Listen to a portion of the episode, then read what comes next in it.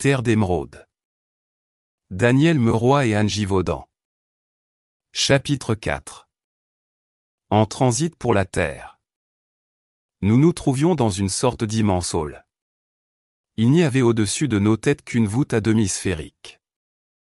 Je n'ai tout d'abord vu que cela, que cette coupole qui nous englobait tous. La lumière était douce et d'un violet profond.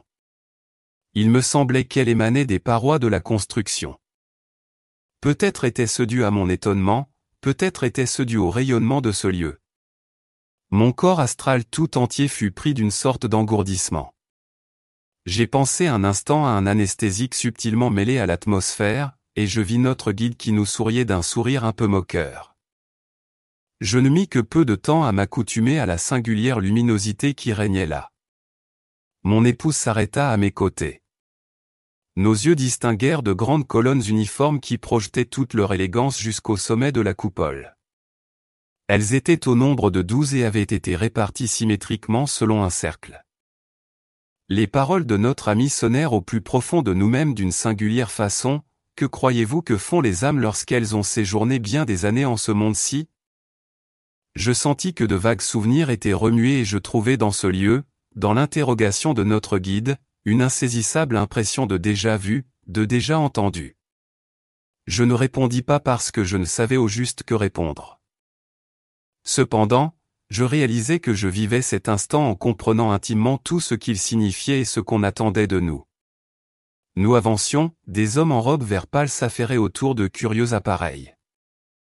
Avec des gestes d'une lenteur presque exagérée, ils manipulaient ce que je crus reconnaître comme étant des claviers entourant des tables.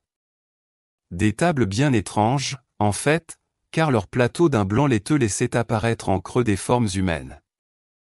Ces tables dont les formats étaient des plus variés figuraient en grand nombre, peut-être une cinquantaine ou plus. Tout me rappelait quelque chose, mais quoi exactement, je ne le savais. Sur certaines d'entre elles, non loin de moi, des hommes, des femmes, des enfants avaient pris la position allongée en faisant coïncider les courbes de leur corps avec celles en creux des plateaux. Leur regard un peu vague, semblable à celui de l'opéré qui vient de recevoir la première injection anesthésiante, me firent comprendre rapidement qu'ils étaient dans un état semi-conscient. Nulle inquiétude ne me pénétrait pourtant. Je dirais plutôt qu'une impression de calme emplissait cette coupole et ses passagers. Passagers, voilà le mot que mon guide fit naître en nous et qui nous fit saisir l'importance de tout ce qui se préparait en ce lieu. Voyez ces hommes, ces femmes et ces enfants allongés ils sont tous en partance, pour la terre. Oui, la solution à bien des énigmes est là, devant vos yeux. L'être humain ne dispose pas d'une seule et unique vie, mais d'une infinité de vies dont il lui appartient de tirer le meilleur parti. Les existences sur Terre préparent les existences dans l'astral et vice-versa, jusqu'à ce qu'un certain degré de perfectionnement soit atteint qui supprimera la chaîne des renaissances. Notre guide se tourna vers mon épouse et la regarda avec insistance, comme pour analyser sa réaction. La réincarnation est bel et bien une réalité et non une chimère, comme on le croit trop volontiers dans le monde où tu es né. Seuls en rient les ignorants, ceux qui n'ont pas cherché ou qui ont refusé de voir clair. Non, elle n'est pas quelque chose de monstrueux et d'absurde, ainsi que la majorité actuelle des humains le pensent, voilà plutôt la plus belle loi cosmique pour l'égalité parfaite et raffinement de tous les corps, de toutes les énergies. Ce lieu n'est autre que le point de départ des êtres qui s'apprêtent à retourner vers un monde de matière dense, vers un monde où ils prendront d'autres apparences, une autre personnalité, d'autres qualités, et d'autres défauts quelquefois, hélas. Tout cela n'a qu'un but, multiplier au maximum le nombre des expériences, fortifier chaque âme afin de la rendre invulnérable à tout ce qui revêt une forme foncièrement négative. La vie des hommes sur la Terre d'aujourd'hui n'est que momentanée, bien que ce moment-là s'étende sur quelques milliards d'années. Un autre type d'existence viendra un jour prendre le relais. Mais je m'aventure un peu trop loin. Pour l'instant, je veux que vous compreniez quel visage a le mécanisme qui pousse les corps astraux à retourner vers des corps de chair. Regardez simplement ce qui se passe ici, en présence de votre âme. Regardez bien quels sont les événements auxquels vous avez la grande chance de pouvoir assister.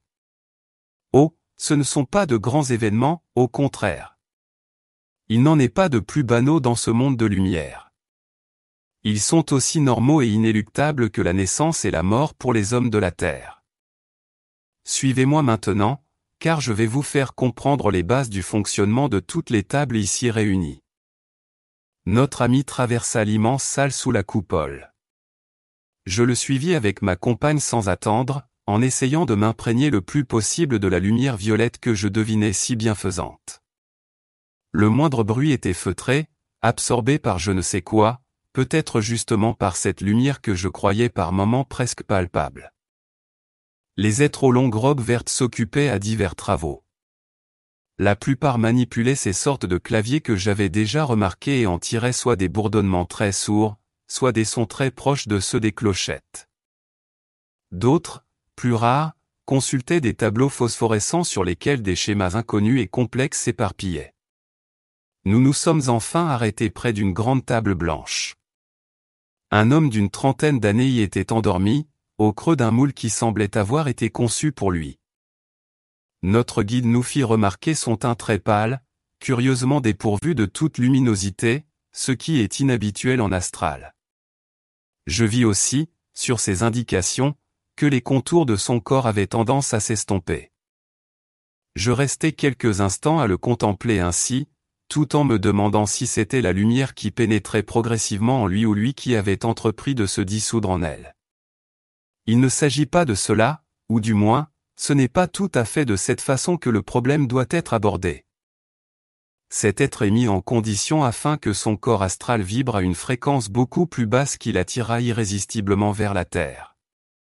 Dans quelques minutes, il aura totalement disparu de ce lieu et se sera introduit quelque part sur votre planète dans le corps d'une femme qui s'apprête d'ores et déjà à être mère. Cela paraît stupide, ajouta notre guide en se tournant vers mon épouse, tu te demandes comment un corps aux allures aussi adultes peut à ce point changer de forme, de dimension pour s'introduire dans un embryon humain. L'âme, vois-tu, n'a ni une dimension, ni une forme particulière. Elle n'a que la forme qui lui plaît d'avoir.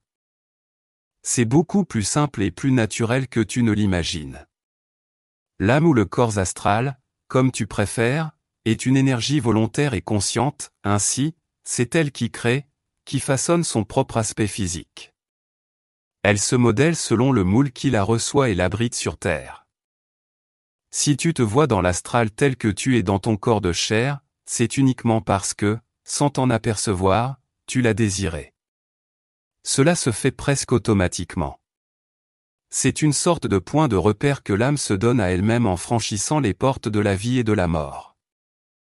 Tu as vu dans ce monde des êtres âgés et d'autres beaucoup plus jeunes. Cela n'a aucune importance et ne peut te fournir aucune indication quant à l'âge auquel ils ont dû quitter la Terre. Chacun se façonne à l'image qu'il veut donner de lui et dans laquelle il s'aime. C'est, crois-moi, le premier élément indispensable à un bon équilibre.